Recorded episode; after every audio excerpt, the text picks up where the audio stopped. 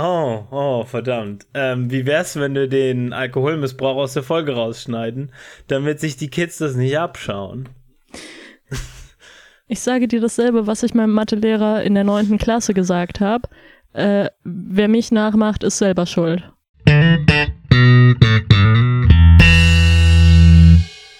Mit dem blutigen Messer in der Hand. ähm, ja, und wir haben heute ein Hölle, Hölle, Hölle Spezial. Und das bedeutet, es ist eine besondere, besondere Folge. Nämlich, ähm, das erste Besondere ist, ist, ähm, hallo, ich bin Paul. Äh, das ist das Besonderste. Äh, nee, das Besonderste ist, dass Jan nicht da ist. Und Jan ist so ein bisschen so der Papa, der passt auf, ne, der sorgt dafür, dass die Folge nicht abdriftet und dass wir nicht drei Stunden lang über, keine Ahnung, die deutsche Übersetzung von den Teletubbies reden. Ähm, und jetzt, wo Jan nicht mehr da ist. Chaos, Anarchie, äh, brennende Straßen. Mein Mikrofon uh, ist schon uh, halb abgefackelt. Also falls ich wieder irgendwie seltsam klinge, ist es nicht meine Schuld. Nein, nein, keine Sorge. Alles Jans Schuld. Aber Pauli, Magnus, was ist denn das Thema in diesem Hölle, Hölle, Hölle Spezial? Ich weiß nicht, sag du es mir. Nein, wortwörtlich, ich, ich weiß auch. es nicht, sag du es mir. Ich habe auch wirklich gar keinen Plan. also, es war einfach nur so, habt ihr um die Uhrzeit Zeit? So mitten in der Nacht, plötzlich geht der Pager los. So, wo? Das Hölle-Signal ist am Himmel, wofür werden wir gebraucht? Ähm, Magnus ist ja, so seine Feuerleiter runtergerutscht ins Aufnahmestudio. Ja. Ma Mag Magnus ist ein Arzt und kriegt so 24, äh, äh, 0.30 Uhr so, ah, damn. Der Podcast muss wieder intubiert ja. werden. Nee, ich bin, ich bin äh, im Privatkrankenhaus. Ich bin so, nö, um, äh, um die Uhrzeit arbeite ich nicht mehr, schneide das Kind einfach raus. Also stellt sich raus, äh, ich habe mir eine neue Ärzte-Nemesis ausgesucht. Also äh, Move Away Elon Pod, der mich immer ignoriert hat. Jetzt habe ich einen neuen Feind, der mich ignorieren kann. Ja, es ist ärgerlich, wenn man auf äh, Twitter nur unter 200 Follower hat, dann, dann, dann reagieren die nie. Ja, das ist, das ist. Aber, wie gesagt, äh, mein jetziger ähm, Gegner, gegen den ich den Kampf nicht aufgeben werde, egal was passiert, mhm. aka bis mir langweilig wird, mhm, mh. heißt Konstantin Schreiber. Ich habe hier ein kleines Dokument über ihn, äh, da steht aka der Antichrist. Ich weiß nicht, wie Danke. das dahin kommt. Es muss irgendjemand in einem seltsamen Wahn niedergeschrieben haben. Ja, das warst du, Marlene. das kannst du, du mir du nicht beweisen. Doch schon. Also, ich habe euch schon äh, das tolle Foto in äh, den Chat gepostet und ihr wisst vielleicht auch, dass äh, Konstantin Tagesschausprecher ist. Und jetzt oh. schon. Und Je jetzt weiß ich das schon ähm, außerdem auch bei Talkshows wie Maischberger zu Gast ist, wo ich zum ersten Mal tatsächlich auf ihn aufmerksam geworden bin, äh, ah. weil er dort Malcolm O'Hanwe nie hat ausreden lassen. Hm, also jetzt mal ähm, Konstantin Schreiber, wie, äh, äh, falls ihr ein bisschen ähm, einen Hintergrund haben wollt zu wie sein, seine äh, Hackfresse aussieht. Ähm, äh, und falls ihr euch vorstellen wollt, wie jemand aussieht, äh, der Malcolm ewig nicht aussprechen lässt, äh, weiß. Die Antwort ist weiß. Und, ähm, und die Sache ist, wir sind alle auch weiß auf dem Pod, aber wir können ihn nicht besser beschreiben als ein, weißer Mann. Es ist, es ist diese Webseite, so thispersondoesnotexist.com und du gibst als äh, Parameter äh, weißer mittelalter Mann an. Und, und dann kriegst ja, du das ja, Gesicht von Konstantin Schreiber. Es ist ähm, Google deutscher Mann, ja. weiß Anfang 30. Ende er ist tatsächlich 20. 42. Wie bitte? Er sieht. Ja, ja, ja, ja, aber er sieht aus als, keine Ahnung, wenn, wenn, wenn man eine Playmobil-Figur durch einen Realismusfilter jagen würde. Schau, er ist auf mehr als eine Art der deutsche Ben Shapiro. Wie zu, wie, warte mal, wie alt ist Ben Shapiro? zwölf? Keine Ahnung. Der ist auch schon Mitte 30 und hat zwei Kinder. Ich dachte, der wäre irgendwie 25. Ja, das würdest du denken. Nee, dann wär's ja. Ja, ja, das, dann wird's ja auch noch irgendwie weniger wehtun. Wenn. halt, wenn diese Leute noch irgendwie in unserem Alter wären, also halt noch jung und dumm. Und sexy. Äh, so ob, sexy. Äh, ja, gut, da darüber, äh, gut, da will ich über dich gar nicht äh, urteilen. Ich ziehe mich dann aus der Sexy-Debatte daraus. Hey, kommt ähm, auf den Discord. Nee.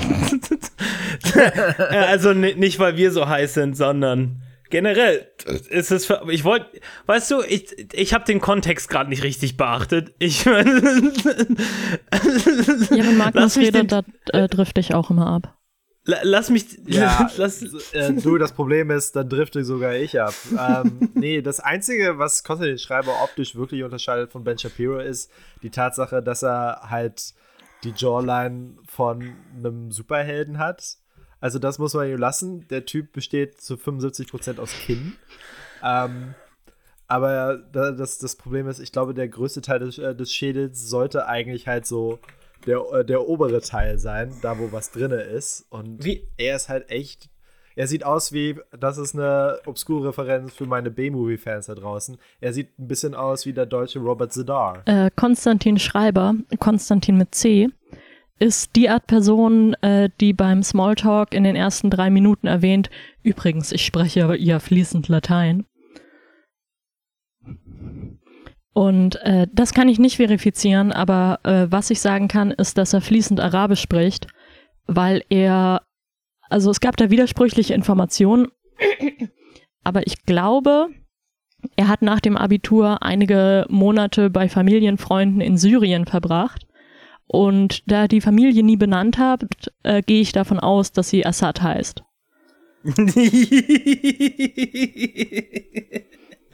ähm, äh, kommt er tatsächlich aus so richtig, richtig Stange-Knete-Familie? Äh, also sein Vater war Stadtkämmerer, also so Stadtfinanzminister. Also wahrscheinlich. Ähm, ja, in welcher Stadt? Äh, Cuxhaven oder irgendwas Hafen. Er wurde in Cuxhaven geboren und wuchs in Wilhelmshaven Genau, auf. irgend so Norddeutschland, kenne ich mich nicht aus. Ja, Hafen, Hafen. Ja, er kommt aus Hafen. Ja. Okay, okay. Okay.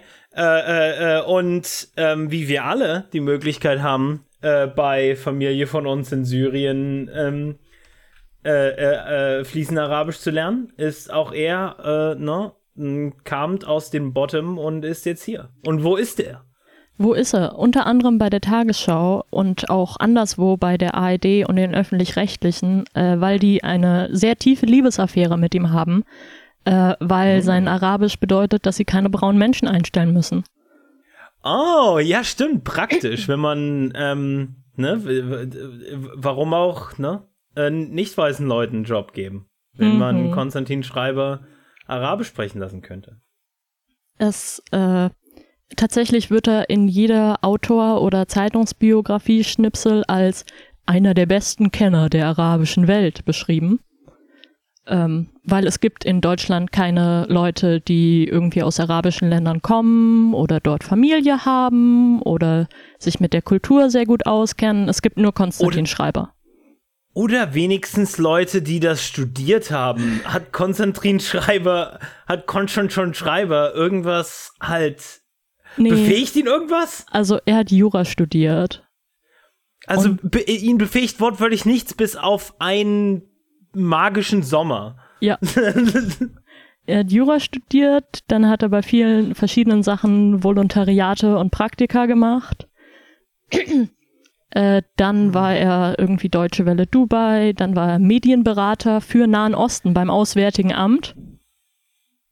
Mm. Und hat unter anderem führende Politiker, also Merkel, Steinmeier etc., bei Nahostreisen begleitet. Also, Erneut. Äh, wozu, wozu auch? Ähm. Ja. Es ist toll, weil im, im Rahmen des Podcasts werden wir vielleicht noch seine äh, Meinung über Araber und Muslime generell erfahren. Äh, Nein, warte mal, der Mann ist ein Rassist? Nein! Nein! Nein! Nicht mein Sch Konsti Schreibs, wie ich, wie ich ihn, wie, wie seine Freunde ihn nennen. Also ich finde, das ist jetzt ein infamer Vorwurf, äh, mm, okay. weil er kann ja gar kein Rassist sein, äh, weil er, mhm. also erstens moderiert er äh, eine Fernsehsendung in Ägypten und ah, okay.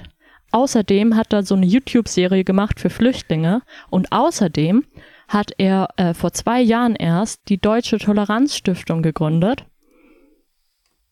Stiften die Toleranz? Ist es das, was Äh, sie tun? Tatsächlich ähm, gehen die nach Ostdeutschland, um dort die Medienkompetenz von Schülern zu fördern, Vorurteile abzubauen und Lügenpressevorwürfe zu entkräften. Darf ich mal ganz vorsichtig fragen, warum sie nur nach Ostdeutschland gehen? Ich weiß nicht, aber es hat nichts mit Rassismus zu tun. Die wissen schon, dass es, dass, dass es denselben Scheiß auch in Westdeutschland gibt. Nein, weil er kommt aus Westdeutschland und da hat er noch nie Rassisten getroffen und offensichtlich. Ich hasse es nicht. Weil, weil bei ihm zu Hause gab es Schule.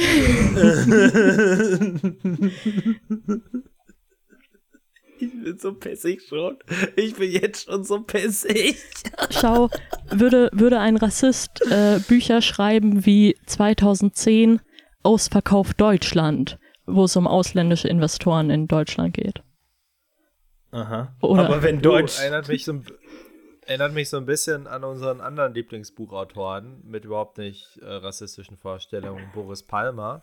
Ähm, äh, halt, wie schon gesagt, er, boah, mein, mein, mein Hass mit jeder Sekunde steigt ja wirklich ins Unermessliche. Ihr versteht, warum ich Ja. zwei Wochen lang durchgeknallt war, oder? Ja, vor allen Dingen, äh, äh, vor allen Dingen darf ich noch mal erwähnen, Mr. Ostdeutschland-Versteher schreibt ein Buch über ausländische Investoren, die Deutschland aufkaufen und schreibt kein Buch über deutsche Investoren, die Deutschland aufkaufen, ungefähr 92.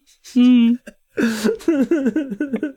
Äh. Ich, ich frage dich weiter. Würde ein Rassist Bücher schreiben wie 2017 Inside Islam, was in Deutschlands Moscheen gepredigt wird? Das, das habe ich gerade gesehen. Ich habe ich hab den Typen halt leider gerade gegoogelt. Und Nein, tu es nicht. Halt, äh, einmal Coverbeschreibung für, äh, für alle. Es ist halt diese, dieser fucking, diese Dreamworks Animationsfigur z- äh, zwischen zwei Minaretttürmen abgebildet. Und nichts schreit äh, irgendwie Islamversteher wie, wie dieses Bild. Oh, oh, du darfst ja nicht vergessen, dass hinter dem Minarett noch so dunkle Wolken sind, wo es gleich anfängt zu blitzen und Natürlich. zu donnern. Ja. Äh, er hat das Buch auch quasi adaptiert in die Sendung Moschee Report bei Tagesschau 24, ähm, wo nicht nur die betroffenen Gemeinden, die dort porträtiert wurden, äh, sehr wütend waren danach, sondern auch so ziemlich alle Muslime auf deutschem Twitter. Hm. Also ich habe mir mal Aber ein... was wissen die schon? Ja, was wissen die schon, ganz ehrlich. Wir haben hier doch Ara Arabier-Experte. Ja, ich meine, Ähm, schau, wenn du Muslim bist, dann bist du ja gar nicht objektiv, was das angeht. ich wette mit dir, der argumentiert so. Ähm, ich ich habe mir eine Folge von dem tatsächlich angeschaut und sie waren so in einer äh, Moschee, die in einer umgebauten Tiefgarage war. Und äh, er hat sich darüber aufgeregt, dass der erst der Prediger äh, kein Deutsch konnte und dann die Übersetzung nur teilweise war. Und er hat gesagt, es war gebrochenes Deutsch. Ich habe da nur Deutsch mit dem Akzent gesehen. Aber ist sicher ähnlich. Und danach hat er noch äh, im Studio den äh, Vorstehenden der, ich weiß nicht, Bremer oder Hamburger oder halt der örtlichen äh, Gemeinde gefragt, also des örtlichen Vereins, hat er befragt und seine erste Frage war so, ja, warum hasst der Islam eigentlich Frauen?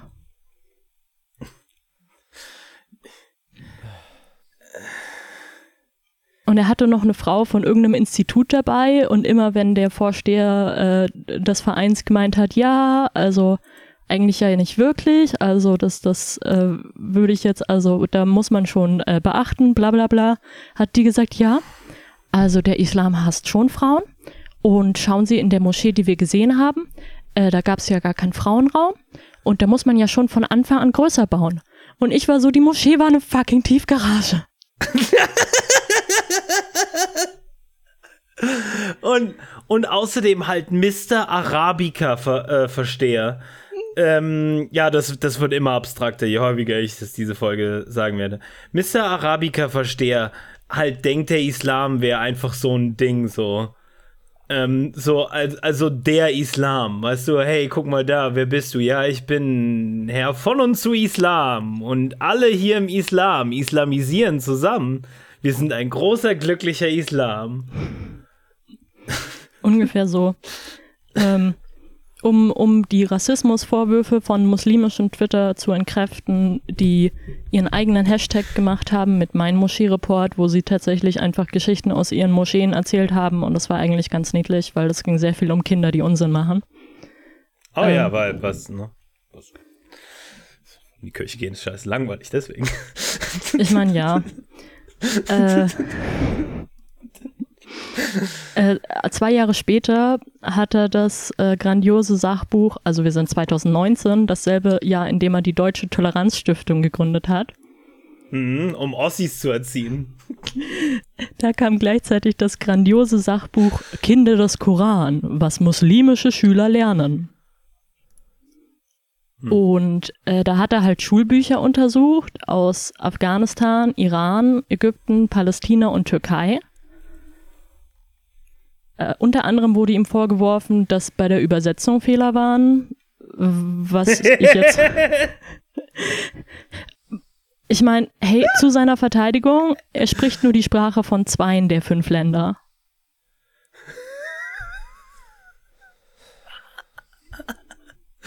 Uh, ungefähr genauso qualifiziert, das Buch zu schreiben wie er. Mhm.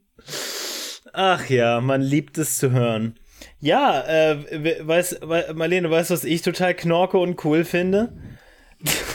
Was denn, Pauli? Ähm, in jedem vernünftigen Land, weißt du, in jedem Land, weißt du, so Amerika oder so, da hätten die blöden Konservativen oder so konservativ-liberalen äh, Sackwichser halt sich irgend so einen Token Griff da rausgesucht, der halt wenigstens aus einem der arabischen Länder kommt, aber ihnen dann schreibt, ja, wir sind böse und müssen bestraft werden, Daddy. Weißt du, diese Art von so westlich hegemonieller Literatur, die dem Publikum wieder immer wieder vergewissern soll, dass ja, ich bin Teil von diesen bösen Ausländern und ich finde die auch böse. Ich komme daher, ich gebe dir das Recht, rassistisch zu sein. Deutsche haben es nicht mal so weit geschafft. Die haben sich den nächstbesten Weißen gesucht, mit wie gesagt einfach einem unvergesslichen magischen Sommer in, in, in, in Syrien. Und, und sie, sie schaffen es nicht mal so weit, weißt du, dem, dem Rassismus, Rassismusvorwurf so ein bisschen entgegenzugehen, indem sie sich halt einen, einen, einen arabischen Token suchen. Nein, sie, sie, sie nehmen einfach irgend so einen Deutschen. Und das liebe ich an diesem Land. Großartig. Wir, wir sind zu blöd für rechte Propaganda. Ich glaube, ich glaube, wir haben auch schon Magnus umgebracht. Ich glaube, den hören wir die Folge nicht mehr. ich bin, ja, sorry, aber ich bin, bin gerade wirklich so in einer Abwärtsspirale, dass ich äh, parallel auf einem Ohr euch zuhöre und äh, gleichzeitig äh, Rezensionen lese. Verdammt nochmal, Magnus. Magnus. Du spoilerst dich. halt die Klappe und hör mir zu. Ich spoiler, ich, ja, ja, ich spo äh, spoiler mich gerade richtig hart und deswegen bin ich gerade wirklich so ruhig, Aus. damit der, der Hass nicht raus. Böse. Mach, mach den Internetbrowser zu, Magnus. Mach den Magnus, Browser du hast zu. Gehört, zu. Ist, Magnus, du hast, du hast gehört, was die Mama gesagt hat. Yep. So. Okay, Mensch. weiter im Kein Text. Handy beim Podcast aufnehmen. Solange du deine Füße unter dem Tisch in deiner Wohnung hast, äh, der über Internet mit meiner Wohnung verbunden ist. Okay. ja. Also auf jeden Fall, äh, muslimische Schüler lernen ganz schlimme Dinge oder so. Und mhm. dann 2021 hat er sich zum ersten Mal an einen Roman gewagt, ähm, weil er meinte, ja, er möchte halt so äh, spekulative Sachen machen und er, er ich sieht fand ja, das bis jetzt schon recht spekulativ. ja, ja, schon. Und er sieht ja, dass äh, zum Beispiel hier in Deutschland so rechts und links immer weiter auseinanderrücken und es gibt ja gar keine Mitte mehr, äh, wo er sich eigentlich selber verortet. Und das ist alles sehr traurig und deswegen muss er ein düsteres Zukunftsszenario schreiben. Es ähm, ist sehr ähm. düster, weil die ARD ist ein bisschen weniger rassistisch. Fuck, die haben der ARD verboten, rassistisch zu sein. Also ich meine, die sind immer noch, aber. wow, okay, ich, ich kann mir gar nicht vorstellen, was alles Sodom und Gomorra, weißt du, Leute würden sich gegenseitig auf der Straße erschießen. Die ARD macht jetzt kein Blackface mehr, es gibt keinen Gott, sagte er, während Nicht er sich und spoilern, seine Schatz. Kinder erschossen hat. Was? Oh. Gibst du, du hast das Buch schon gelesen? Nein, ich weiß aber nur, wie diese Leute funktionieren. Also, es gab äh, zeitgemäß auch eine Buchpremiere auf YouTube. Und an der Buchpremiere haben drei Leute teilgenommen. Er, Wie- ein Typ vom Verlag und noch eine bekannte Persönlichkeit, Freundin des Podcasts. Ihr ratet nie, wer es war. Äh, warte mal, nee, doch, ich, ähm, äh, keine Politikerin, oder? Weil, Doch, äh, doch. weil Saskia Esken? Nein. Magnus? Baerbock? Nein. Sarah Wagner. Bam! Okay, du wusstest es schon. Fuck! Nein, nein, nein, das wusste ich nicht, aber halt, halt holy shit, es geht halt irgendwie um äh, Diversität und Identity Politics und äh, wer sonst? Wer sonst? Oh, leck mich. Ja. Oh, fuck.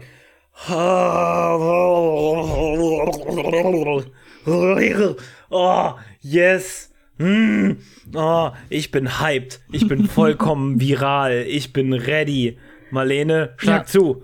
Also, Worum falls ihr, falls ihr schlauer seid als meine äh, Mit-Podcast-Mitglieder und äh, nichts dagegen habt, schon um vormittags euch zu besaufen, ähm, dann schlage ich folgendes Trinkspiel vor.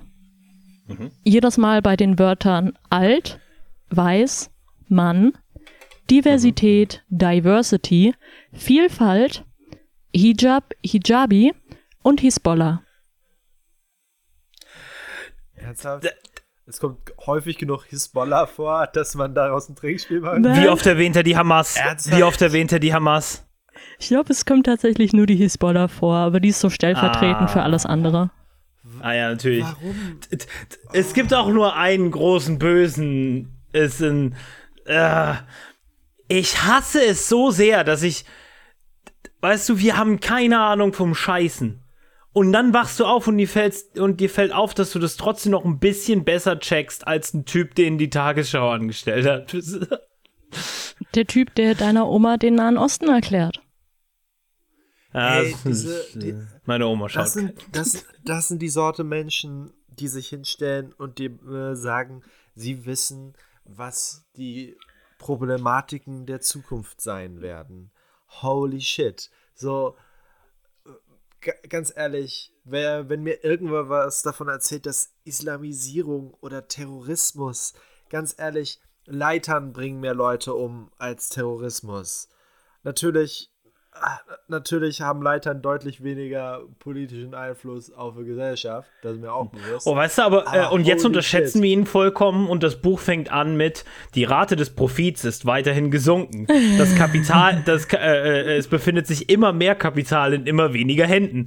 Das ist, ganz eine nüchterne und, und, und, und verständliche materielle Analyse der Zukunft. Das ist einfach. Äh, Ich, ich will einmal fragen, kommen diese drei Problematiken auf? Also eine wird aufkommen, aber halt aus dummen Gründen. Also die, die Problematik des Klimawandels wird nicht Äh, nee, die hat er explizit Nee. ausgeklammert, äh, weil er meinte, das gehört in ein anderes Buch. Äh, genau, das wäre zu politisch. Ja, Ähm, und in der arabischen Welt, wissen die überhaupt schon von Klima? Nein, natürlich nicht. Das ist, Nein, nein, nein, ist auch nicht so. Okay, würden- äh, oh, ich bin schon so wütend. Digitalisierung und Überwachungskapitalismus. Tatsächlich ja. Äh, Aber nur, Oh, nur um Vogue. Also, ich will nicht spoilern, nein. okay, Okay, okay. okay. Äh, Massenmigration, aber nicht wegen Klimawandel, sondern weil der Islam einfach äh, es nicht, nicht hinkriegt, sich nicht umzubringen. Nein, warte, Das warte mal kurz. Sie schicken die Migranten, damit die Europa böse islamisieren. Genau, genau. Das ist, das wird der Plan sein. Also, Richtig. dieser Plan explizit kommt nicht vor. Ah, verdammt. Achso, es ist okay, aber es werden wahrscheinlich geht es trotzdem darum, wie die bösen, bösen Flüchtlinge in unser Land kommen. Ja. Ein paar von denen sind auch wirklich gut und die sind auch beste Freunde mit Konstantin, aber die anderen sind so böse. So wird's sein. Ich, ich wette mit dir. Seid oh, warte bereit? mal kurz. Ein, eine, eine Sache muss ich noch raten. Self-Insert, Charakter, Schnonstantin Fleiber. Ähm, er sieht sehr gut aus. Er ist Journalist. Äh, ich glaube tatsächlich nicht. Ich glaube, ich glaub, Oh. das hat er nicht mehr reingebracht, weil, äh, also das Buch hat 160 Seiten und er hat offen zugegeben, Also es ist quasi sein langes Essay darüber, wie problematisch die Zukunft ist. es kostet im Hardcover 22 Euro. Ich habe es mir als Ja, ja. E-Book besorgt, dort kostet es 17 Euro. Und er hat offen zugegeben, äh, dass er das in drei Wochen so runtergeschrieben hat, was man merkt, weil es teilweise auch Widersprüche im Buch gibt und ich glaube, das hat nie ein Editor gesehen. Und ich bin Oh Gott, persönlich ich wün- wütend, weil ich in Fanfics mehr Aufwand geschickt habe, als er in dieses Scheißbuch. Ich hab so, du, ich hab so viele Freunde, die so viel halt Liebe und Energie jahrelang an einem Buch schreiben und das dann tatsächlich herausbringen, weißt du, oder halt ein Album machen und halt über Jahre halt winzig kleine Scheißkonzerte äh, geben, wo sie auch noch Geld geben müssen und dann endlich halt kriegen sie das Geld zusammen für Studio und machen tatsächlich hervorragende Musik auf ein kleines CD und, und alle sind glücklich. Also, und mit alle meine ich ungefähr 130 Leute. Und Konstantin Schreiber verkauft wie, mit, wie viele Bücher mit dem Scheiß? Ist es auf Charts? Also er durfte es unter anderem in der Maischberger Sendung bewerben, wo Malcolm nicht seinen Podcast bewerben durfte. Der tatsächlich gut ist. Er heißt Kanakische Welle. Ich will ein Interview bei Konstantin geben. Yes! Neues Yes! Lebensziel. Wir schleichen uns rein und äh, also, seid ihr bereit? Ja. Äh, seid, Ja. seid ihr angeschnallt und alles? Habt ihr euer ich meine, haben alle Zuhörer ihr äh, kleinen kurzen in der Hand, um das gleich nachzukippen, wenn es jetzt losgeht? Ja, es ist immerhin die Trinkspielfolge. Mhm. Jan, kannst du am Anfang sagen. Nein. Wollt ihr absolute Diversität? Wa Entschuldigung. Was? Was? Ist das ein Zitat? Ist das ein Zitat? Schreit ein Man fängt- junger Mann Das mit ja. Vielfaltsmerkmal ins Megafon. Vielfaltsmerkmal? Ist das der Anfang? Fängt das Buch so an? Das ist der erste Satz. Okay, wir können auch einfach abbrechen. Das tut mir leid, aber das brauchen wir nicht zu besprechen. Das, äh, das, äh, ganz ehrlich, da, da, das, das, können wir, das könnte so im fucking Stürmer stehen. So, holy shit. Warum, warum tut irgendwer so, als wäre das ein echtes Buch? Ja. Ja, ne, 160 Seiten und einfach vom Mein Kampf abgeschrieben.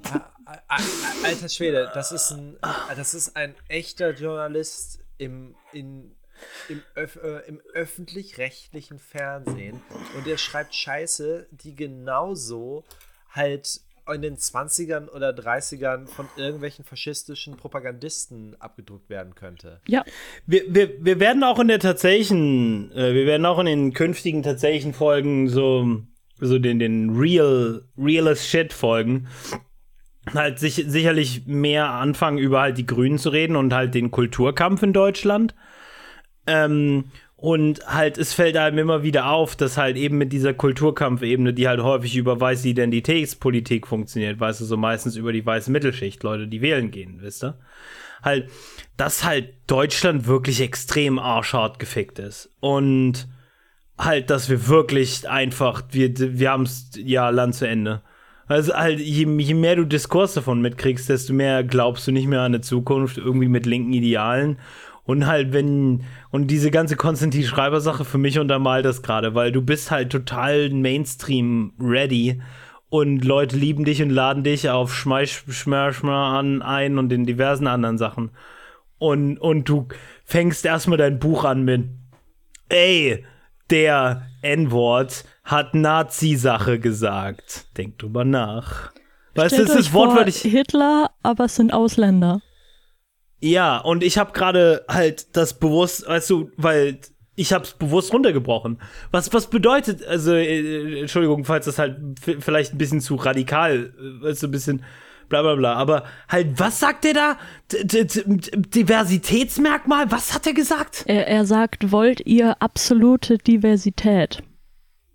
Und sagte der junge Mann mit dem was? Äh, schreit ein junger Mann mit Vielfaltsmerkmal ins Megafon.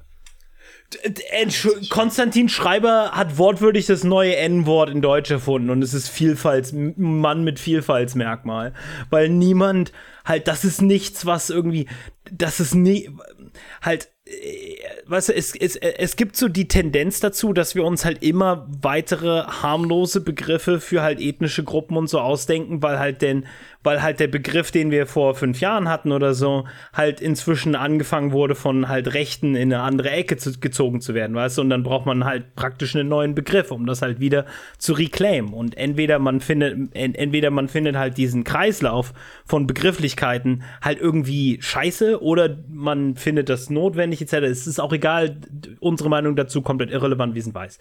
Aber halt niemand in der, weißt du, mit Vielfaltsmerkmalen, das kann, das kann niemals ein Aktivist geschrieben haben. Das, das riecht man in, in nicht in 30 Jahren würden wir darauf kommen, Leute so wohl, wohlmeinen zu nennen, oder? Irgend, irgendwie sind die Vibes krass gefickt. Ach, das ist alles nur Satire. das ist über, einfach nur überzeichnet, wie die, wie die identitätsversifften linksgrünen Gutmenschen heute schon denken und da nur, wenn sie es so umsetzen könnten, wie sie es wollen. Alter Schwede, die, dieser, dieser Mensch. Ich meine, das ist das. Ganz ehrlich, ja. ich, ich will mich fast weigern, drüber zu reden, weil ich damit halt seine Legitimität als menschliches Wesen halt unterstreichen würde. Holy ja, shit. aber andererseits erst Tage Nee, andererseits will ich schon wissen, wie. Andererseits will ich schon wissen, was sein gesamtes verdammtes Buch enthält. Okay, Marlene, gib uns den Rest. Ich will ja. wissen, was dieser wunderschöne Mann. Oh. Okay. Ähm, ja, skandiert die Menge, klatscht und jubelt. Ja, die Demonstrierenden lassen Ballons in Regenbogenfarben in Form eines D steigen. D wie Diversity. Alle großen linken Gruppierungen sind vertreten. Antirassismusaktivisten, Kapitalismusgegner, Migrantenorganisationen, Klimaschützer. In ihren Gesichtern Okay. In ihren Gesichtern stehen Zeichen von Wut und Anspannung, von jahrelangem Kampf. Auf der anderen Seite der Absperrung wettern die Gegner. Stoppt die feindliche Übernahme unseres Landes! ruft dort ein alter weißer Mann ins Mikrofon und ja dreimal trinken.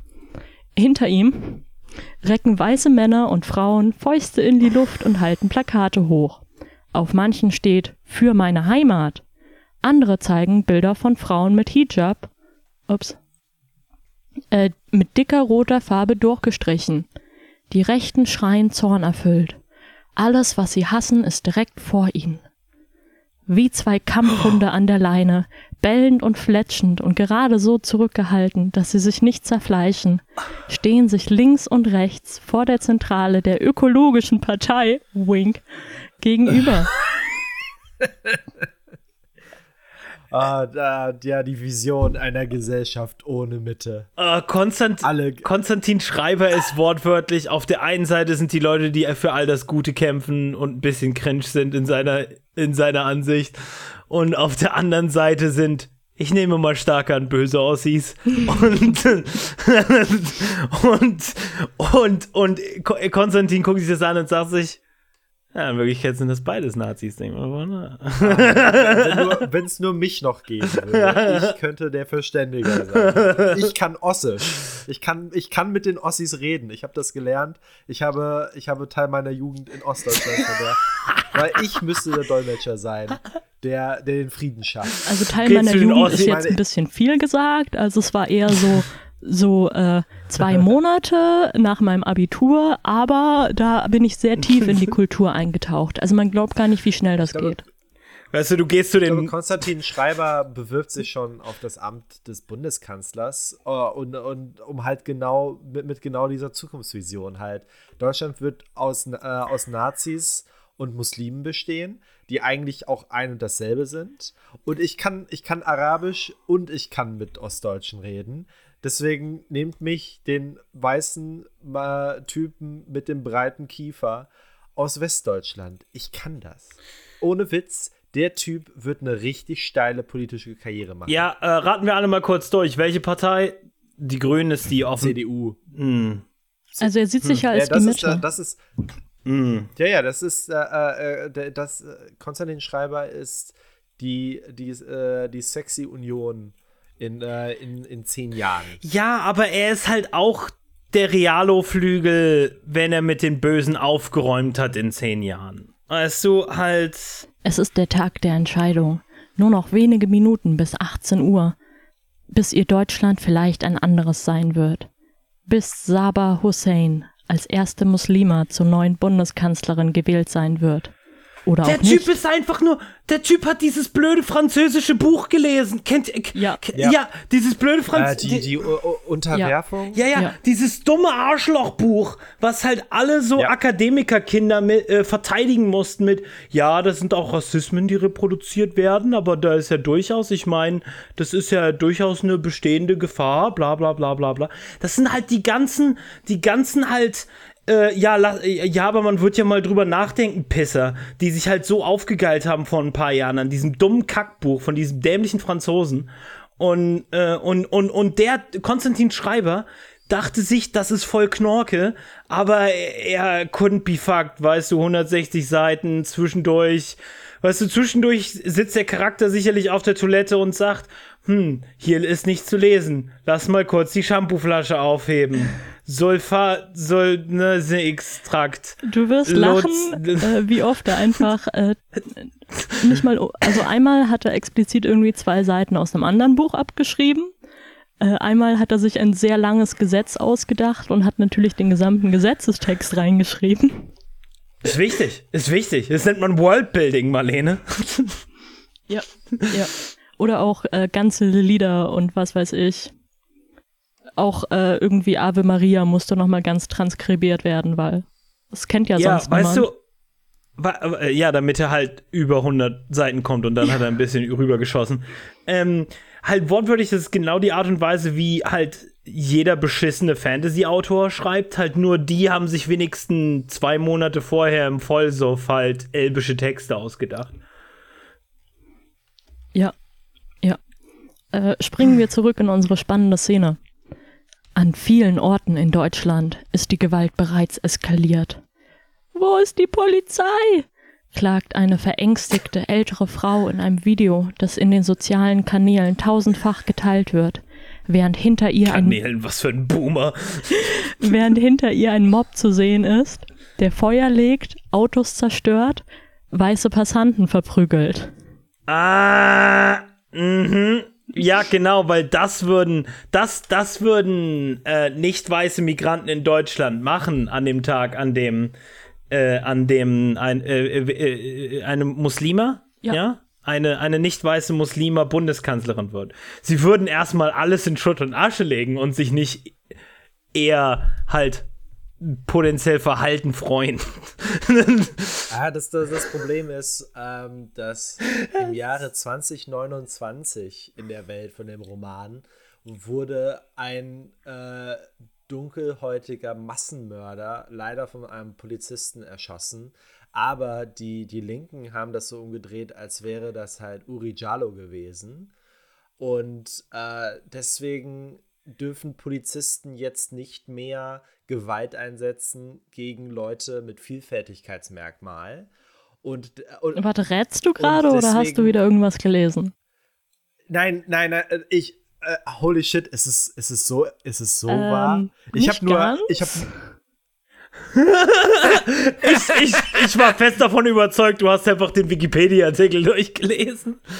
Ach, was sage ich da? Nein, es gibt keinen Wikipedia. Ich wollte gerade sagen, das ist halt das äh, Buch. Deswegen muss ich leider, deswegen muss ich ja tippen. Nee, aber halt, ähm, äh, ohne Witz, es wird in der Lore von äh, der, der, der, der, der Schreiberverse, wird es halt irgendwie einen Punkt geben, ab dem die Polizei nicht mehr Gewalt einsetzen darf, weil, da, weil das halt zu antidivers sei. Wir können sie nicht verprügeln. Sie sind nicht weiß. Oh, oh, diese politische Korrektheit. Wir hätten diese Oma gerne vom Mord bewahrt, aber sie sind nicht weiß. wir mussten sie leider äh, opfern bei einem äh, muslimischen Ritual, weil das ist, was Muslime machen.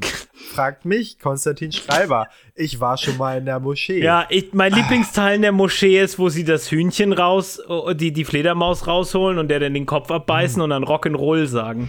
Das ist mein Lieblingsteil ja. von. Ich muss sagen, aus Erfahrung weiß ich, es ist hart, jeden Freitag eine neue Fledermaus zu finden, aber was soll man machen? okay, Marlene, zünd weiter, zünd weiter.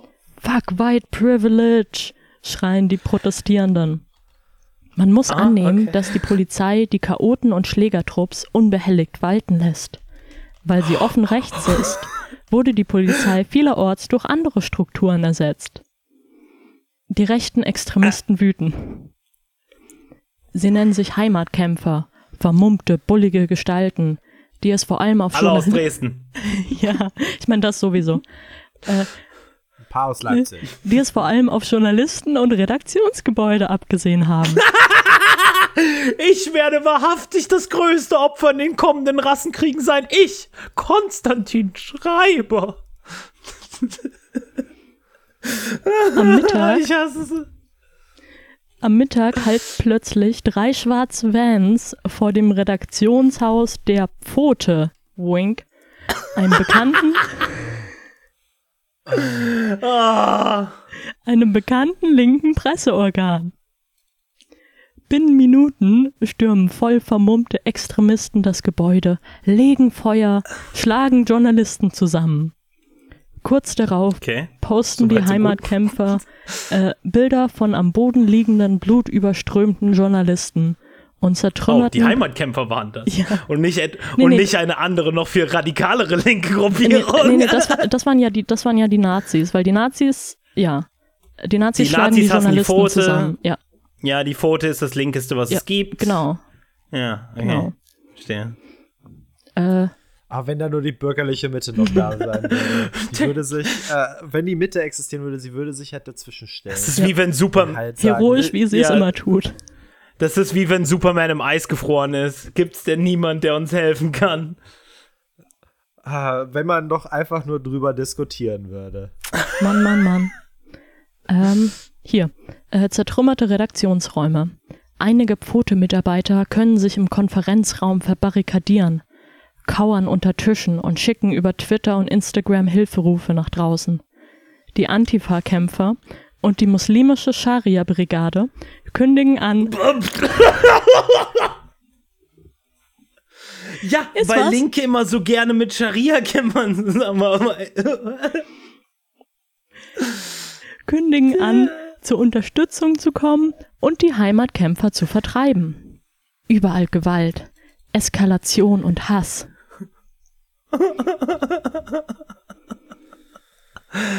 Oh, der Typ hat das Weltbild von einem geistig verstörten Kleinkind.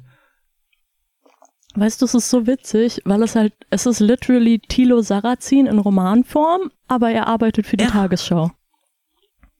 Oh ja, ja, jetzt verstehe ich, warum du komplett.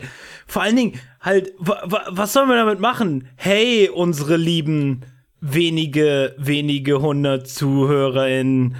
Äh, macht was mit der vielen politischen, mit den Hebeln, die da vor euch liegen und, und helft uns, dass Konstantin Schreiber vielleicht irgendwie zur Rechenschaft gezogen wird. Wir sind einfach, du kannst es nur hören und du denkst dir, ja, cool, okay, Bundeskanzler im Jahr 2031.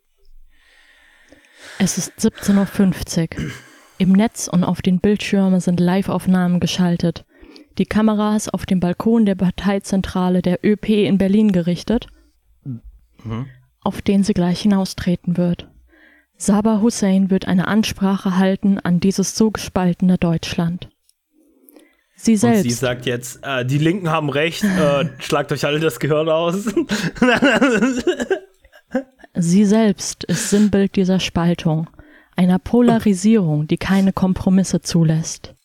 Entweder ist man für Sabah Hussein oder für, äh, und für all das, wofür sie steht. Weltoffenheit, Diversität, Antikapitalismus, Feminismus, Antirassismus. Oder man ist dagegen. Welche Worte der. Ähm? Ähm, so kennen wir unsere Grünen. Antikapitalistisch. Ja. Er sagt, er sagt mehrmals das Wort antikapitalistisch und ich glaube nicht, dass er weiß, was es bedeutet. Ich glaube nicht, dass er irgendwas weiß, was irgendwie. Worum, worum geht's denn da? Ich, ich, ich möchte einmal ganz kurz sagen, äh, während ihr eben geredet habt, ha, habe ich ein Zitat von ihm gefunden, äh, was er in einem Interview gegeben hat, um, über dieses halt Kinder des Koranbuches. Ähm, und das Zitat lautet: Was sich durch alle Schulbücher durchgezogen hat, ist, dass ein klares Feindbild aufgebaut wird. Da wird gesagt, wir seien Imperialisten und würden finstere Ziele verfolgen. Ja. Als wäre das nicht wahr. Also halt. Klares Feindbild, anders als in seinen Büchern. ja, ja. ja. Sabo Hussein, sie klingt so nett und sie hat auch den nettesten aller arabischen Nachnamen bekommen, vor dem, vor dem weiße Deutsche keine Angst haben. Ähm, oh Gott. Ähm, wo, wo, oh, ich bin so wütend, das ist großartig. Marlene, du hast den Goldgrub. Uh, großartige, gro guter Stoff, guter Stoff, Marlene. Danke, danke.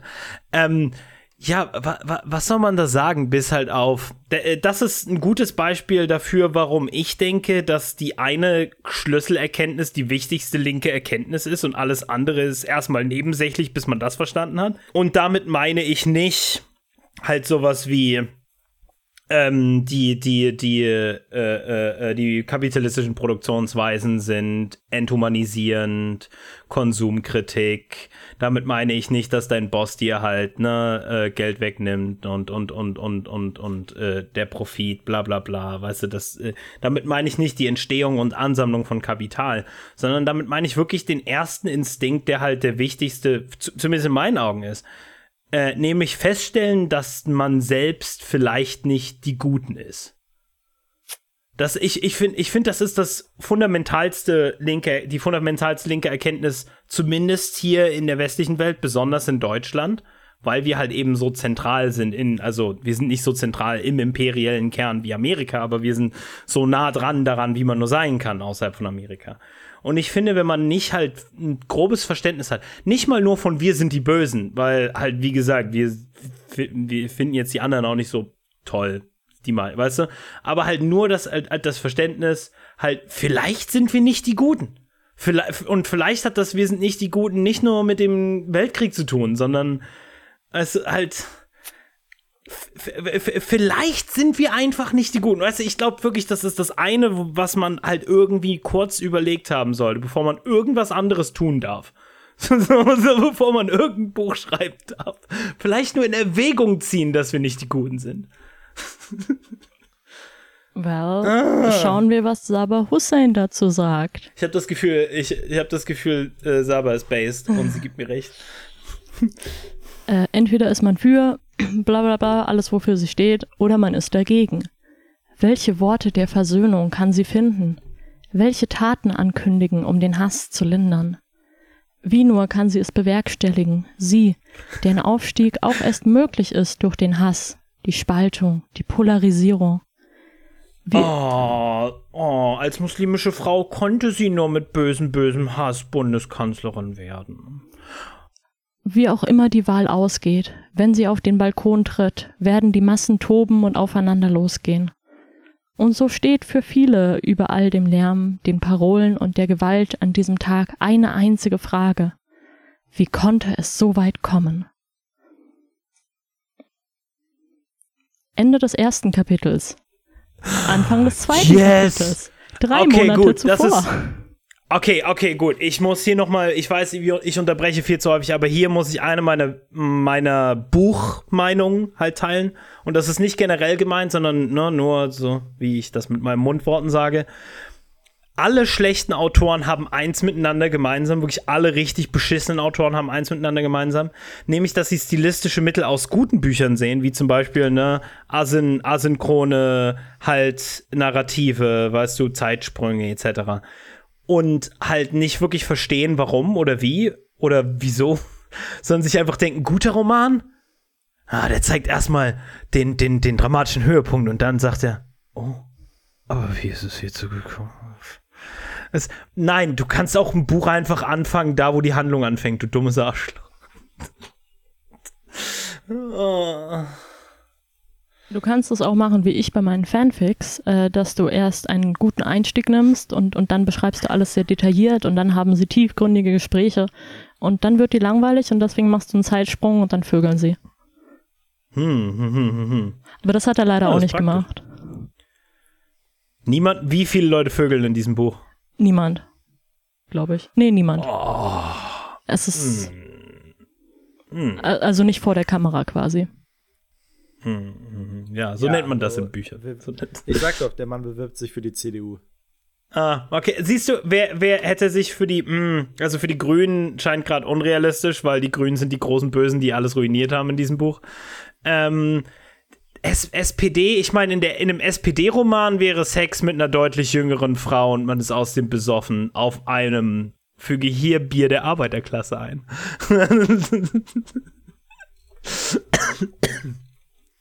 ja, nee, du magst Wie, recht. wie, schon- wie, schon, wie schon gesagt, zehn Jahre und der Typ ist ein richtig hohes Tier in der CDU. Kapitel 2. Drei Monate zuvor. Sabah Hussein sitzt in einem Dienstwagen der Staatskanzlei. Die Hände hat sie auf das schwarze Leder gelegt. Die kühle Glätte des Leders beruhigt sie. Die Fingernägel sind grellrot lackiert. Lidstrich, Lippenstift, alles perfekt. Sabah ist vor kurzem 44 geworden, aber sie sieht jünger aus. Sie achtet genau. Was ist Sie achtet genau auf ihr Gewicht und darauf, was sie isst. Wegen des Glaubens trinkt sie keinen Alkohol. Jeden zweiten Morgen geht sie joggen oder macht Yoga, bevor sie das Tagesprogramm beginnt. Disziplin ist ihr wichtig. Sie verkauft ihre Politik auch durch ihr Auftreten. Vielleicht sogar vor allem durch ihr Auftreten. Als Kleopatra. Der Rassismus. Der zu der tiefe Rassismus. Ja, aber, aber du kannst es halt, du kannst den Rassismus nur genießen, wenn du noch so eine Prise Frauenfeindlichkeit, also mehr als eine Prise, Ja, genau. so drei Säcke Halt- oder so. Weißt du, ja, weißt du, äh, wenn männlicher Politiker, der kann auch mal sagen, hol mal mal eine Flasche Bier, dann schrei ich hier, weißt du? Aber weibliche Politikerin, die muss immer, ähm, ja, Entschuldigung, heute ist ein Tag, der im Englischen auf dem Y endet, ich kann nur Salat essen. Ja. Dieses, äh, alle Frauen sind Karrieristen, alle Männer sind volks, volksnah. Mhm. Als Kleopatra der deutschen Politik bezeichnete sie ein Journalist einmal und spielt dabei wohl auf ihre orientalische Erscheinung an. Auf ihre, Orientalisch. Entschuldigung, hat er die, hat er die, hat er die Schädelmaße berücksichtigt bei dieser Porträt? auf ihre Nase und auf die Ah, modischen ich wusste es. Phrenologie, Phrenologie, Baby. Yes. Und auf die modischen Röcke, Schuhe und Kleider, die stets sitzen und die sie noch auffälliger machen, als sie ohnehin ist.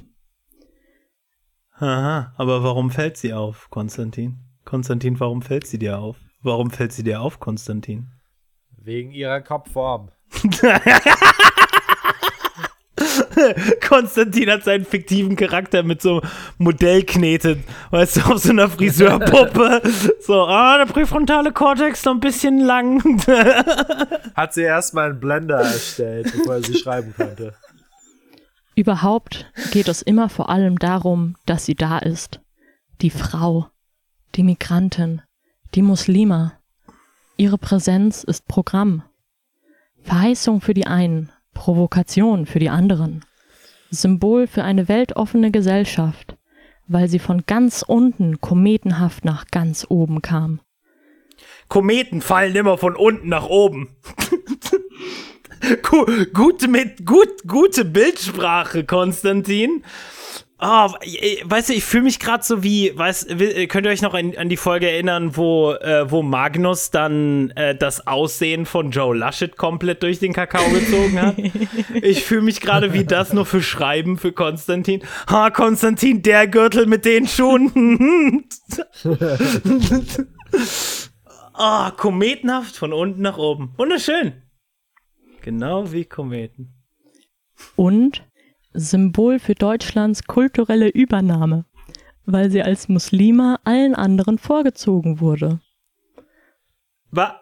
Kla kla hm, klassisch Deutsch. Hm. Ich, ich muss nur meine Muslima-Karte immer bei mir haben in der Bahn und ich kann gratis Eis essen. Ja. Äh, entschuldigen Sie, lassen Sie mich durch, ich bin Muslima. Ähm, um Inhalte musste sie sich lange nicht kümmern. Sie selbst war Inhalt genug. Selbst jetzt, als Kanzlerkandidatin, beschäftigt sich die Öffentlichkeit weniger mit dem, was sie sagt, als vielmehr damit, dass sie im Rampenlicht steht und mit der Frage, darf sie, die Muslima, da sein, wo sie ist und sich dahin bewegen, wo sie noch hin will? Oder darf sie das nicht? Darf man das? das ist so scheiße geschrieben. Darf sie das? Darf sie das nicht? Wir finden es heraus. es, oh, es ist so ätzend, aber auch gleichzeitig, ich musste die ganze Zeit drüber nachdenken. Ich glaube, das ist, das ist die Hassfigur, die sich Sarah Wagenknecht ausgedacht hat. Eine, eine jüngere, äh, hübschere, selbstbewusste Frau, ähm, die aber nicht ihre coolen Inhalte hat, sondern nur böse muslimisch ist. Im Rückspiegel treffen sich ihr Blick und der des Fahrers. Es ist nur flüchtig und sie sprechen kein Wort. Sie fühlt seine ablehnende Haltung. Sie wendet sich ab, schaut aus dem Fenster, sieht die Stadt an sich vorbeiziehen. Dresden. Punkt.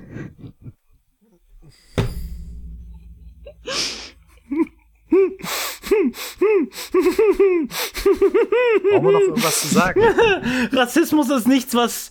Weißt du, und äh, wir müssen noch mal erwähnen, natürlich nehmen wir nicht die bösen rassistischen Ossis in den Schutz, weißt du, sondern es ist mehr halt das Verständnis von Rassismus, was diese Leute damit offenbaren. Rassismus ist nichts Systematisches, ist nichts Komplexes, ist nichts, was Leben ruiniert und du einfach dich nicht dagegen wehren kannst. Weißt du, gleichzeitig ist deine Identität etwas, was dir Kraft geben sollte und was allen anderen Kraft geben darf. Aber dich persönlich wird es in, äh, äh, für dich persönlich wird es in einem Land wie Deutschland zum Fesselinstrument. Und du bist mundtot und du bist, und du, und, und du wirst klein gemacht. Und Leute genießen es, wenn du klein gemacht wirst und wenn, und, und, und, und, und wenn du daran scheiterst. Und Leute hassen es, wenn du trotzdem stattdessen gewinnst. Jeder hat sofort eine Meinung dazu. Deine Identität ist ein Politikum. Du kannst nicht fliehen davor. Es ist eine, es ist ein ein großes, grausames Ekel. Und die einzige Art und Weise, wie er das umschreiben kann, ist, Rassismus ist etwas, was in Dresden passiert. Und außerdem, der Fahrer mag mich nicht. Also, ich weiß nicht, worauf du anspielst. Also, in dem Hamburger Elbvorort, wo Konstantin lebt, da hat er noch nie Rassismus gesehen. Und in der Tagesschau oder bei Maischberger ist recht nicht. Nee, bei Maischberger gab es auch nie einen Rassismus. Rassismus? Wo? Ich finde ihn nicht. Oh, auf der Suche nach dem großen Rassismus. Ich, ich laber schon wirres Zeug, ich werde so wahnsinnig. Dresden, Punkt. Nirgendwo fühlt sich die Kanzlerkandidatin der ökologischen Partei fremder als in Sachsen. Hier gehört sie nicht hin. Der spießige, rückwärtsgewandte Landstrich mit seinen kleinbürgerlichen Wohnzeilen. Die Enge der Platten passt zur Enge im Denken. Ich, ich, ich warte immer, ob du irgendwas sagen willst, Pauli. Aber ich glaube, du kannst auch nicht mehr, oder? Fuck! Die Enge der Platten! Passt zur Enge des Denkens. Oh! Oh! Wenn ich dich leicht oh, spoilern darf, ich glaube, das ist nicht das letzte Mal, dass diese Metapher vorkommt. Fand er richtig clever, ha? Hm. Vor allen Dingen halt, das, wenn du. Ja, der weiß in halt. drei Wochen geschrieben. Der weiß halt schon, dass es in Sachsen nicht nur Linke gibt und halt nicht nur halt so bescheuerte Linke irgendwo halt in Leipzig aus Konnewitz, die halt erstmal ein Meeting anfangen mit einem, weißt du, mit, mit, mit einer Ansprache an Israel, ähm, also einer positiven, ähm, sondern halt, es gibt normale Menschen in Sachsen, die Stadtviertel sind hauptsächlich wie überall auch in den Städten halt gefüllt mit Migranten, gefüllt mit Arbeitern, die irgendwie drei Jobs haben müssen, um ihre Kinder zu ernähren es gibt, es, es gibt, Sachsen ist so viel diverser als dieses blöde Arschloch, das denkt. Und, ah, ich, ich hasse es, dass er mich Sachsen verteidigen lässt. Ich mag's nicht hier. Aber es ist so viel besser als. Ich bin oh. einfach froh, dass kein Kapitel in Bayern spielt, glaube ich. Nee, in Bayern gibt's ja keine Rassisten, da gibt's nur so völkische Typen, ne? weißt du, so ein bisschen urige Opas und Onkels, weißt du? Ja, halt Leute, die einfach so ihre Tradition und ihr Brauchtum fördern wollen. Ja, ja, siehst du, Rassismus ist nichts extrem kompliziertes und verdammt düsteres, äh, Menschenleben zerstörendes, sondern wie gesagt, es ist ein Ding, was man in Sachsen findet. Und wir haben es ist gefunden. auch nicht in, in irgendwie die Fasern deiner Kultur eingewoben oder so, weil ich meine, wenn. Nein, nein, das hat nichts irgendwie mit dem Zusammenfall eines Imperiums zu tun oder so. Nein, nein. Also. Hier. Enge der Platten, bla bla bla. Sie fahren durch Dresden-Friedrichstadt äh, vorbei an der Jenitsee. Jenice. Ja. Ah, Jenice. Da habe ich gewohnt, sehr oh. lange. Sehr schön dort. Da war ein, ähm, ein verdammt cooles so Jugendzentrum in der Nähe und dann wurde, weißt du, und das war auch halt wie halt viele Leute im Viertel, halt multiethnisch, viele verschiedene, so, weißt du, es ist ein gutes Viertel gewesen. Langsam wird es halt immer teurer. Der eine Park an der Ecke wurde weggerissen und da kommt jetzt ein Wohnblock und ein Rewe hin. Der Jugendclub wurde weggerissen und da kommt jetzt ein Wohnblock hin. Also da, der Wohnblock steht bereits dort. Alles an irgendwie Infrastruktur in einem tatsächlich netten Stadtviertel ähm, wird abgerissen und irgendwas gentrifizieren, das kommt dahin. Und es ist tatsächlich ein Viertel mit halt, ist ehrlich, halt die Dresdner Innenstadt ist tatsächlich sehr viel diverser äh, äh, und, und, und, und, und umfangreicher, als du es dir vorstellen kannst. Es gibt, es gibt sehr, sehr viele Migranten, die meisten aus Russland, viele arabische, äh, halt, ähm, so, und, und die Grundschulen sind, widerspiegeln das auch in den Vierteln. Aber eben halt auch auf die negative Art und Weise. Halt die, die Lehrer und, und die äh, vor allen Dingen weißen äh, Eltern reproduzieren dann dauernd Rassismen. Die Kinder haben relativ früh ein Gefühl dafür, dass sie nicht ganz den gleichen Stellenwert haben. Es gibt ähm, äh, es, gibt Unterri äh, äh, es gibt Unterricht Deutsch als Fremdsprache in den Grundschulen, aber aus irgendeinem Grund gibt es sie am Gymnasium nicht. Weil man gar nicht davon ausgeht, dass die Kinder da überhaupt hin dürften. Und du siehst nach und nach, wie halt halt brillante befähigte, neugierige Kinder äh, mit, mit, mit feurigen Augen halt nach und nach scheitern und nicht die adäquate Hilfe bekommen, die sie verdient hätten, während die Konstantin Schreibers dieser Welt äh, Entschuldigung, dass ich zu lange aushole, aber äh, halt blödes Arschloch. Ja. Geh dich ficken. die Enge. Weißt du, diese Wohnblocks sind hervorragend. Ich habe einen wunderbaren Hof da sind, da treffen sich dann Nachbarn und grillen, also nicht ich, weil, hm, äh, weil da, da unten gibt's ja gar kein äh, Internet. Aber, ähm, äh, aber äh, halt, es ist. Geh, geh dich ficken, Konstantin. Mhm. Geh dich, geh dich ficken. Außerdem die meisten halt so extrem so Nazis und Rassisten, natürlich wohnen die auch in Dresden und natürlich hatte ich auch schon halt mit, mit Nachbarn halt einfach Konflikte, wo die halt also ich will nicht sagen, dass das Sachsen nicht definitiv ein gigantisches Rassismusproblem hat und vielleicht ein deutlich größeres als viele Bundesländer. Ähm, aber it, viele kommen halt auch von außerhalb. Und viel von diesem Rassismus und viele Leute auf diesen Demonstrationen kommen direkt von außerhalb, dort, wo sie nicht in den ein in den in den bösen Wohn Wohnungen, die, die die deinen Kopf klein machen, sondern sie kommen halt aus, ne, sie sind Angehörige der Mittelschicht und Rassismus ist für die eine Ideologie, die deren Reichtum beschützt. Aber Pauli, als nächstes sagst du mir noch, dass in den 90ern die Neonazi-Strukturen im Osten gezielt aufgebaut wurden durch Ja, explizit vor allen Dingen auch äh, aus der Mittelschicht kam, ja. Ähm, ich will, wie gesagt, ich will nicht sagen, dass arme Leute in Ostdeutschland nicht auch genauso rassistisch sein sollen, aber ich kann dir ungefähr sagen, der Unterschied ist halt so, und das ist jetzt nur mein anekdotisches, ne? so der Unterschied gerade auch in Brandenburg oder und Sachsen ist, ähm, der eine hat rassistische Vorbehalte aber sagt dann immer, naja, das, Ahnung, die Grünen, SPD sind alle auch nur für die Konzerne, was soll ich machen? Warum soll ich wählen gehen? Weißt du, und ist auch rassistisch, weißt du, genau, genauso rassistisch.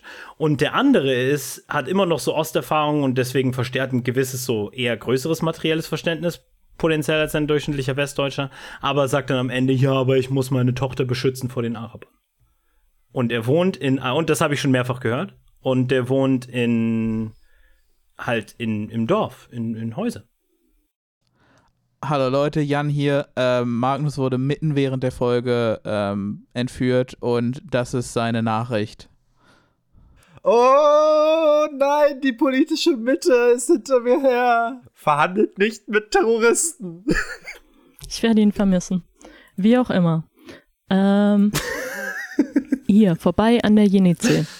Das ehemalige Fabrikgebäude ist einer Moschee nachempfunden und fällt auf in dieser so deutschen Umgebung. Heute ist es ein Bürokomplex. Gleich sind wir da, sagt Jette. Jette ist Sabas wichtigste Mitarbeiterin, ihre Büroleiterin. Die Frauen schauen sich einen Moment an, bevor die Kanzlerkandidatin mit dem Kopf nickt und Jette wieder auf ihr Handy blickt. Seit fünf Jahren sind sie das Power-Duo der deutschen Politik. Saba ist der Star und Jette die Managerin. Ein Erfolgsteam, zuerst belächelt und inzwischen gefürchtet. Vor allem jetzt, da sie so kurz davor stehen, ins Kanzleramt einzuziehen.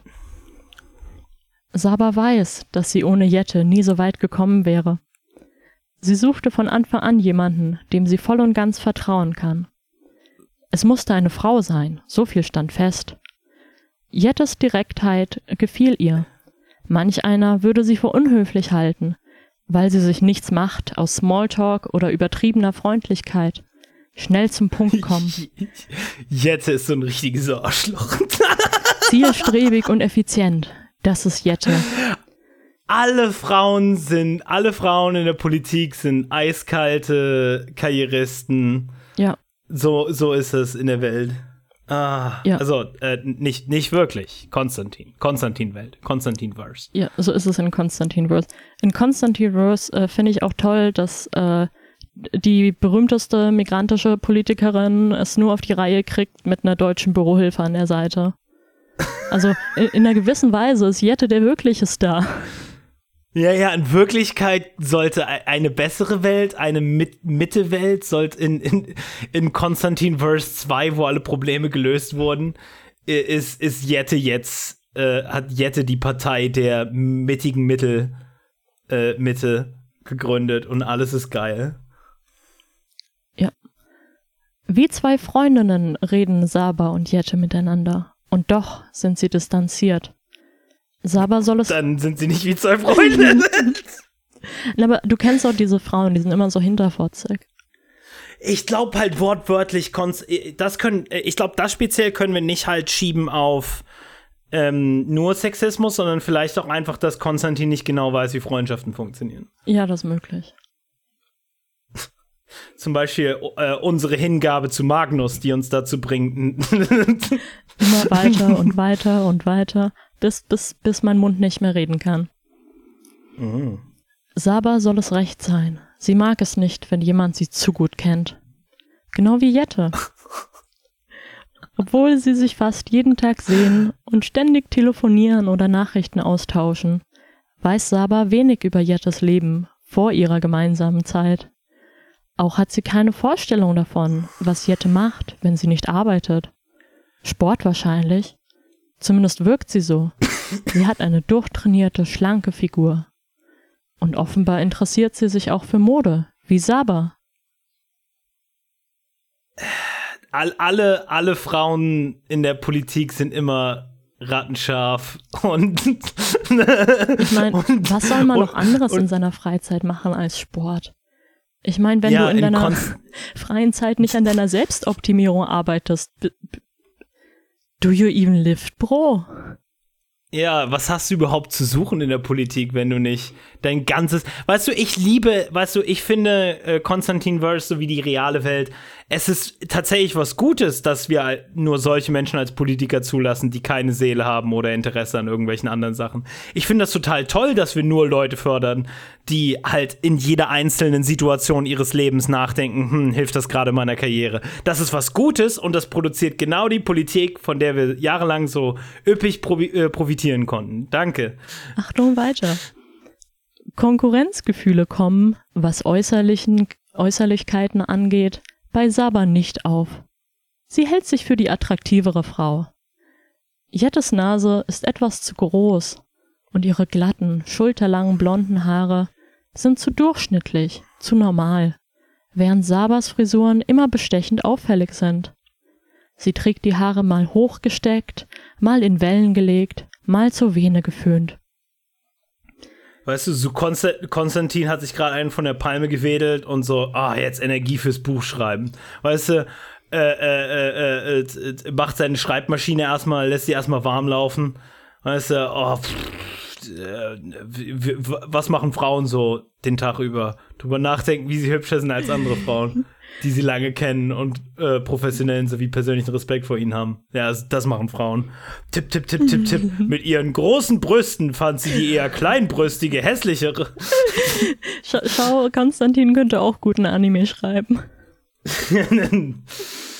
Aber ich, ich, ich glaube, äh, ohne, ohne zu zögern, glaube ich, dass Konstantin in den Raum geht und erstmal sich umschaut und denkt, ich bin definitiv der heißeste hier. Das stimmt, ja. Ebenfalls kein Sexismus seinerseits, sondern einfach nur eine Projektion. Die Limousine fährt am Neumarkt vor. Saba steigt aus. Die Absätze ihrer High Heels klackern auf dem Kopfsteinpflaster. Sie zieht den knöchellangen Rock zurecht und blickt gespannt in die Menge. Wir sind das Volk, rufen die Menschen auf dem Platz vor der Frauenkirche. Das Witzige daran, an der Art und Weise, wie er Dresden beschreibt, ist, dass er nur die Greatest Hits erwähnt. Also halt, wenn er als nächstes noch sagt, und dann haben sie zusammen am Goldenen Reiter äh, und dann Augustus, Augustus, oh, die Semperoper. Weißt du, halt das, äh, äh, äh ja. Ja. Ja. Also, äh, wir sind das Volk vor der Frauenkirche. 5000 Demonstranten seien gekommen, sagt die Polizei. 10.000, sagen die Veranstalter. Der Platz ist umringt von Polizisten. Die Bewegung der regelmäßig stattfindenden Islam? Nein, danke. Demo gibt es schon seit über einem Jahr. Aber seitdem bekannt geworden ist, dass Sabah Hussein aussichtsreiche Kandidatin für das Amt der Bundeskanzlerin ist, findet sie immer mehr Anhänger und wächst rasant. Angeführt wird der Aufmarsch von einer Truppe aus Nationalisten, Europagegnern und Islamhassern.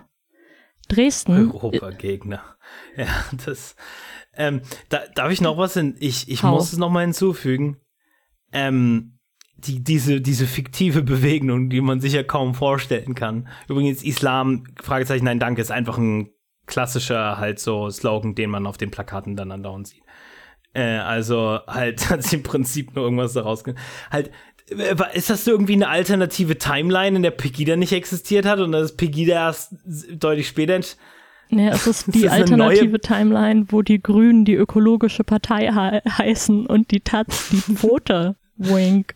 Ja, aber halt, aber es ist ja ein, okay, das ist das am wenigsten relevante von dieser Folge, aber es ist 2029, ne? Also es ist und es, es gibt tatsächlich keine Jahreszahl, aber äh, die meisten orten das so zwischen 2030, 2050 ein.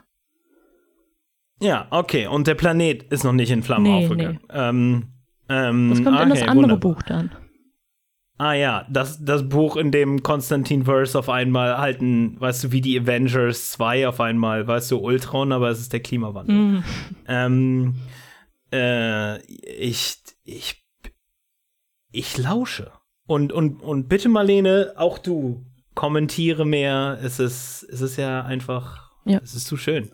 Du hast recht, wir können daraus zehn Folgen machen. Ich werde nie wieder aufhören.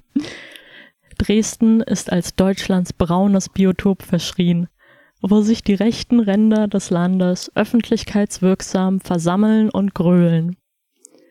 Versammeln, aber nicht alle dort wohnen. Es ist fast so, als gäbe es braunere Utopen. es, es, weißt du, und, und ich will das nicht halt andauernd erwähnen und so, ne, aber halt Nordrhein-Westfalen hat auch ein gigantisches Problem mit organisierten Nationalsozialisten. So, aber wir, aber du würdest auch, egal, hm. ich, ich will dir nicht den Vergleich ziehen, sie haben ja recht, Dresden ist in gewisser Hinsicht so das Zentrum für diese Also, wir, wir sind ja im Paralleluniversum des Konstantinverse und da gibt es Nazis nur in Dresden, ausschließlich in Dresden und äh, manchmal kommen die auch aus Dresden raus und deswegen gibt es auch im Rest von Deutschland Rassismus. Mm, hm, Migration, ja. Mm. Saba geht auf die Demonstranten zu. Die Menschen machen ihr Platz. Vielleicht, weil sie nicht mit ihr reden wollen.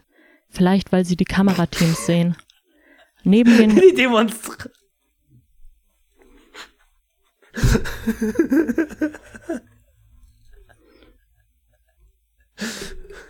Okay. Okay. Irgendwann schaffen wir drei Sätze, ohne dass irgendjemand stirbt.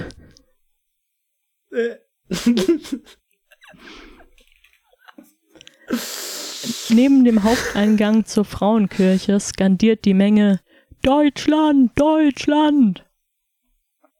Saba ruft, ich bin auch Deutschland. Cool, Saba. ja. Das Gegröle verstummt. Sie hat sie geohnt. Die Demonstranten schauen sie wutentbrannt an. Saba fragt ruhig. Was haben Sie denn gegen Menschen wie mich? Aufruhr, Tumult. Saba ist geschrieben wie so ein richtiger Volltipp.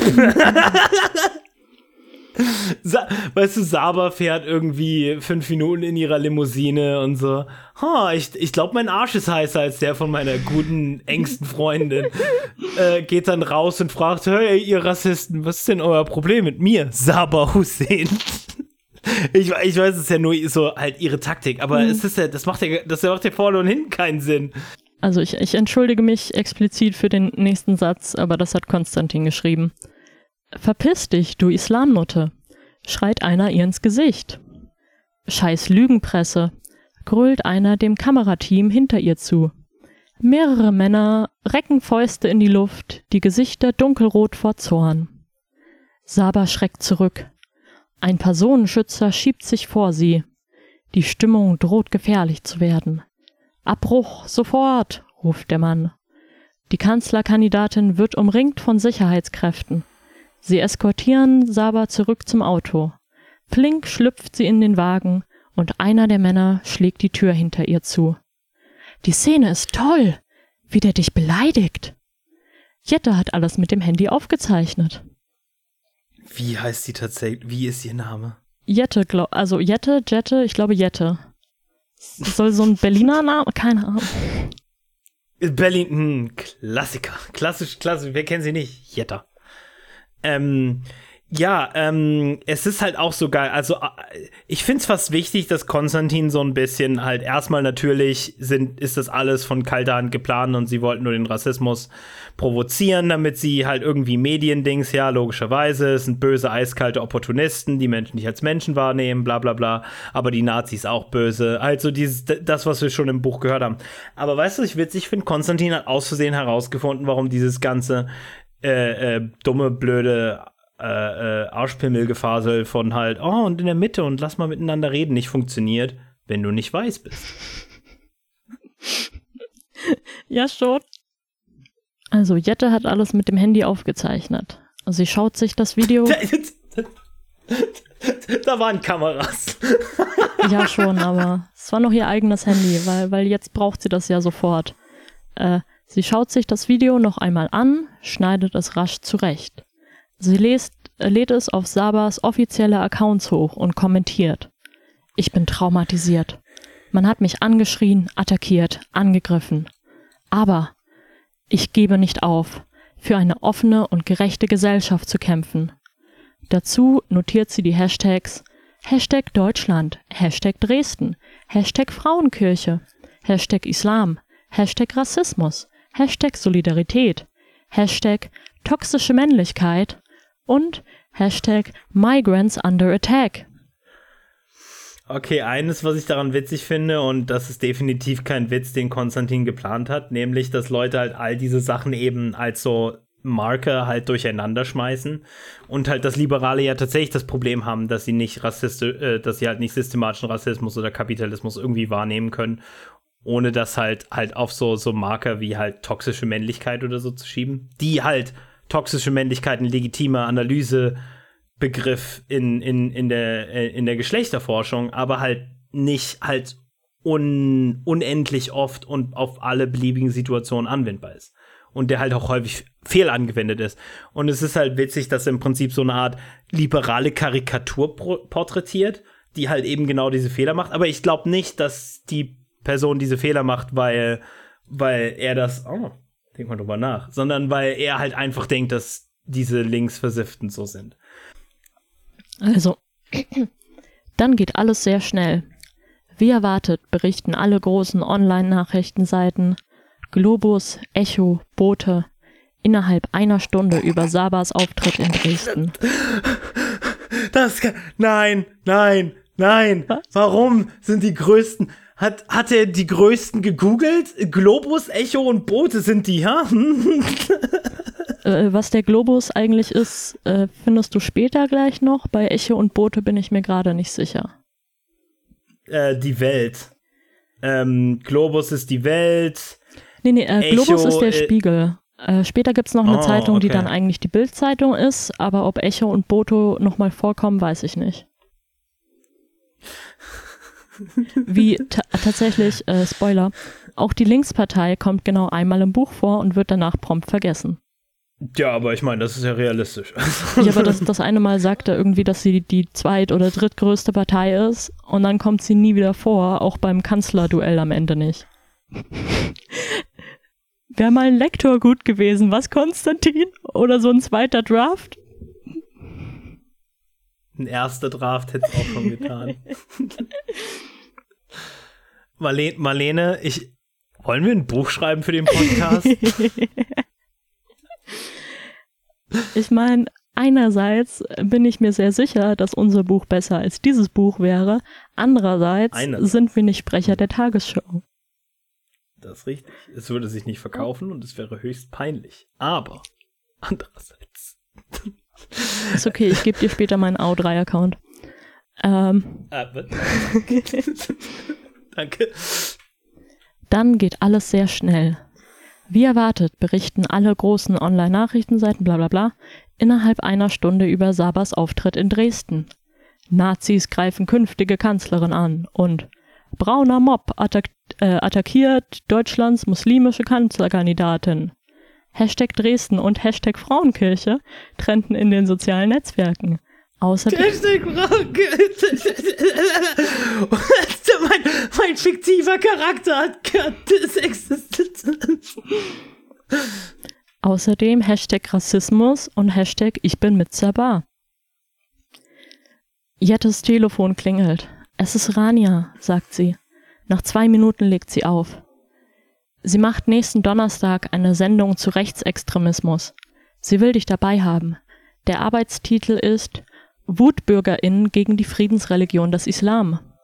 Saba, es könnte nicht besser laufen. Die Friedensreligion des Islam. Niemand, das ist halt so was Witziges. Niemand sagt das, oder? Niemand Linkes, Liberales, niemand sagt Friedensreligion, weil, weil niemand denkt, dass der Islam ein, ein Ding ist. Willst du es wissen? Oh, ja, bis auf Kon ich spoiler's ja. für dich. Tatsächlich okay. ist es in diesem, äh, in, im, im Konstantinverse, ist es mhm. gesetzlich verfügt, dass man nicht mehr Islam sagen darf, sondern nur noch Friedensreligion des Islam.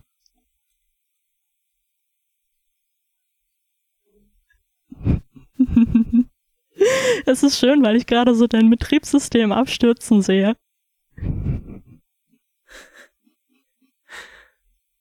Ich glaube, ich bin gerade im Bootloop.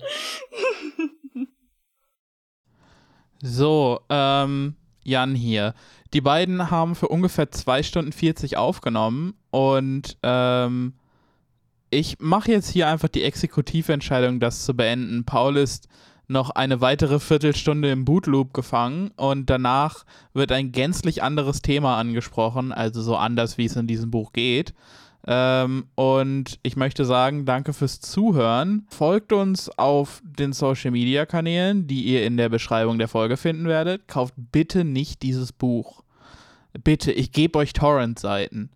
Äh, ich finde das Buch für euch auf LibGen oder so ich hoffe, ich bin nächste Folge dabei. Ähm, ansonsten äh, habt weiterhin Spaß nächste Woche mit einer regulären Folge und wir versuchen das hier so ein bisschen als Bonus rauszubringen.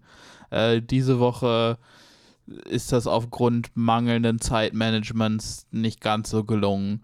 Ähm, Magnus ist schuld. Ähm, gut, ich würde sagen, sehen wir uns nächste Woche, ne?